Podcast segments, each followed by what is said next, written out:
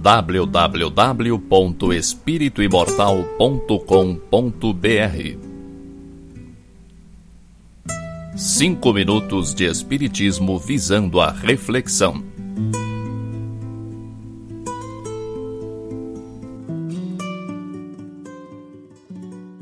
Mas evita os falatórios profanos, porque produzirão maior impiedade.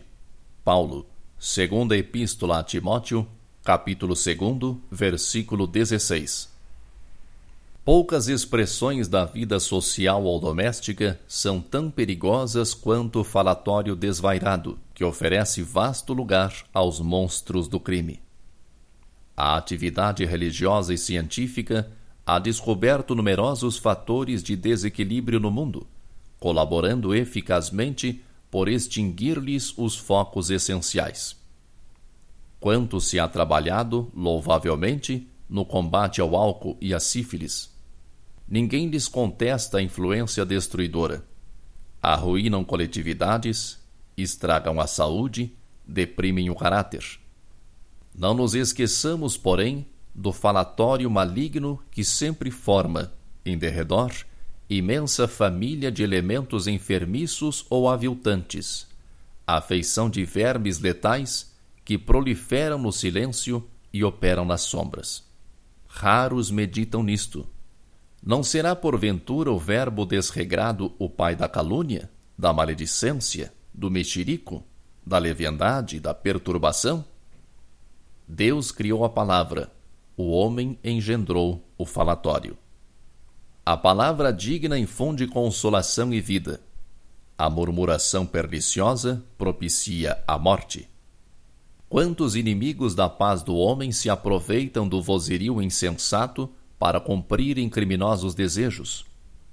Se o álcool embriaga os viciosos, aniquilando-lhes as energias, que dizer da língua transviada do bem, que destrói vigorosas sementeiras de felicidade e sabedoria, amor e paz?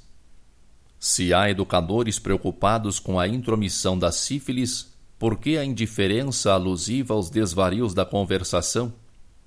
Em toda parte, a palavra é índice de nossa posição evolutiva.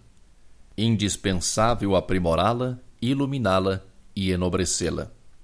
Desprezar as sagradas possibilidades do Verbo, quando a mensagem de Jesus já esteja brilhando em torno de nós, constitui ruinoso relaxamento de nossa vida, diante de Deus e da própria consciência. Cada frase do discípulo do Evangelho deve ter lugar digno e adequado. Falatório é desperdício, e quando assim não seja, não passa de escura corrente de venenos psíquicos, ameaçando espíritos valorosos e comunidades inteiras www.espirituimortal.com.br